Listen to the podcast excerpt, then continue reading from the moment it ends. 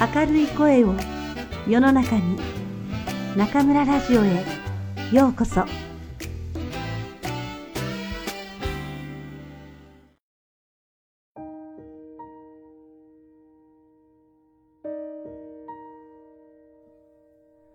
あなたにありがとう。松浦弥太郎。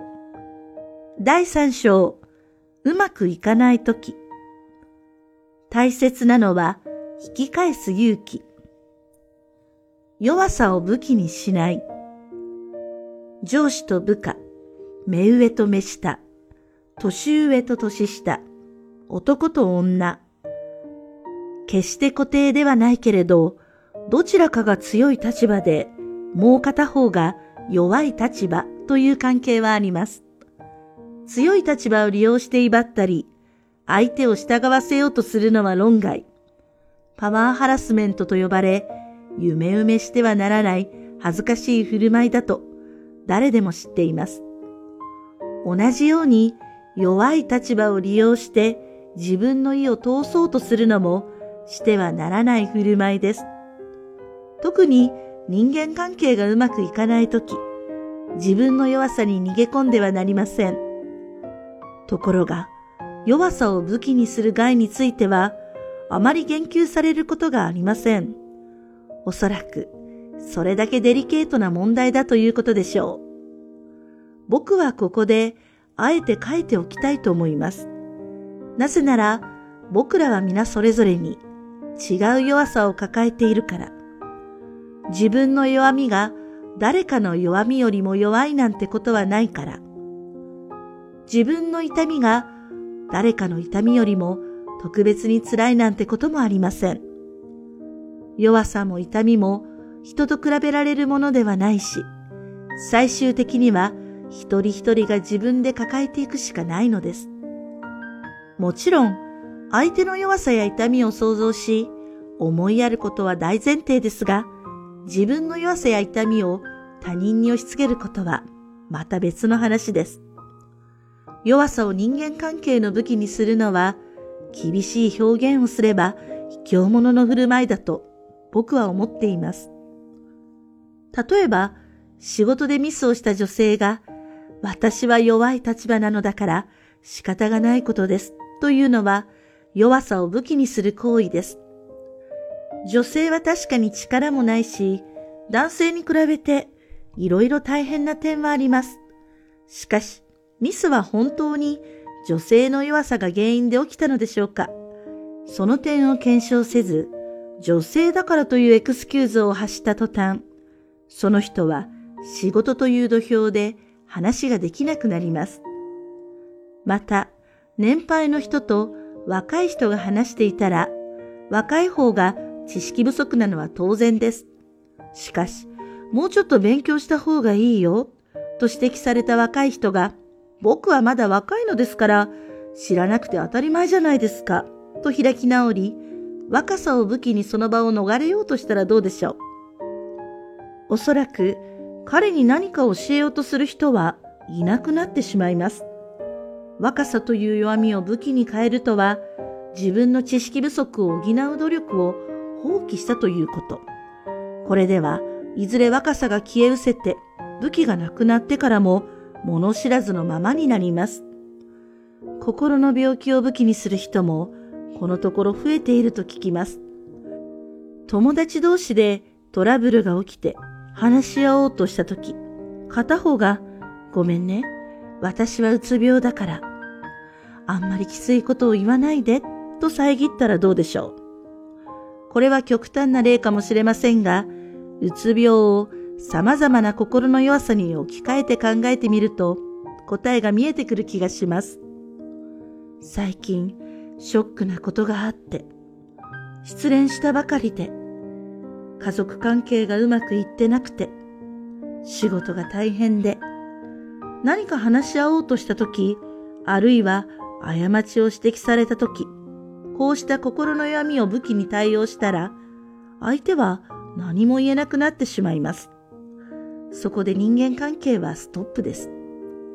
弱さを武器にしたら、誰とも深いところでつながれなくなります。弱さを武器にするとは、弱さで自分の周りに高い城壁を張り巡らせて孤独に閉じこもる行為でもあります。私は辛いんだから優しくしてよと訴えかけた相手も同じ弱みを抱えていて、それを口に出さないでいるかもしれないのです。自分の弱みだけにとらわれていたら、相手を思いやれない人になってしまいます。孤独なお城がポツンポツンとそびえ立つ世界。こんな悲しい場所はないと僕は思います。弱さを人間関係の武器にするのはやめましょう。弱さを武器にしたら誰とも深いところでつながれなくなります。き返す勇気を持つ。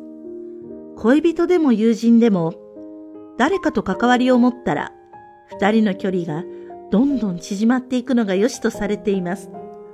逆に、距離を置こうとなったら、すなわち、縁を切るようなところもあります。お互いに向かって前進するか、すっぱり縁を切るか。人間関係は二つに一つしかないように思われています。しかし、人と人との距離というのは伸び縮みするものではないでしょうか。僕はある時期、それを学びました。ある時は近づき、またある時は遠のき、そしてまた近づくこともあるような気がします。親しくなる過程で相手との距離は少しずつ縮んでいきますが、縮めれば縮めるほどいいとは思っていません。ある程度の距離感は保ちたいし、いつも子でありたいと願っています。かつて、とても近しい友達がいました。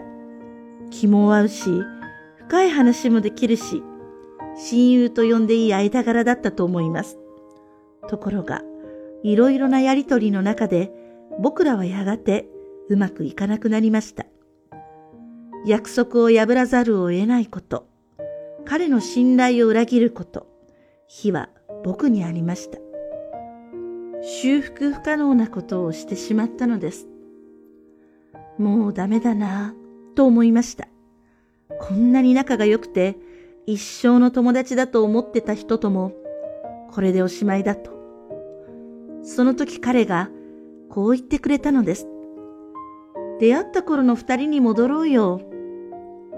知り合ったばかりでまだ親しくない。距離がある関係の二人。でもつながりはある二人。白黒つけて縁を切るのではなく、グレーの関係を提案してくれた彼に僕は救われました。グレーゾーンに引き返すならば、もしかしたらまた元の友達に戻れるかもしれない。少なくともお互いをお互いの人生からいなかったことにしなくても済むのです。親友という目的地を目指して歩き続けてきた二人が引き返すこと。これは大層勇気がいります。だからこそ、その勇気をくれた彼に僕は感謝したのです。現実には出会った頃の二人に戻れるわけではありません。スタート地点に戻って、また少しずつ親友になっていくというのは、おそらくもう不可能でしょう。しかし、縁を切らなかったから、偶然出会った時には挨拶を交わせます。笑って元気？と言い合えるのです。大切な人を友達リストから抹消せずに済んだこと。グレーという第三の選択肢が与えられ、関係とは伸び縮みするものだと教えてもらったこと。僕は今もありがたいと思っています。仲違いをしなくても近づきすぎたと思ったら少し距離を置いてもいいのです。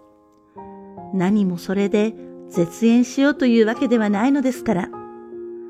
前に進むばかりが迷わず歩いていく方法ではありません。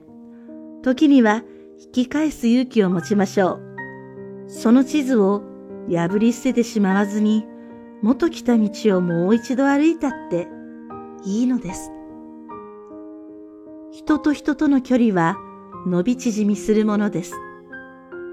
近づきすぎたと思ったら少し距離を置いてみましょう。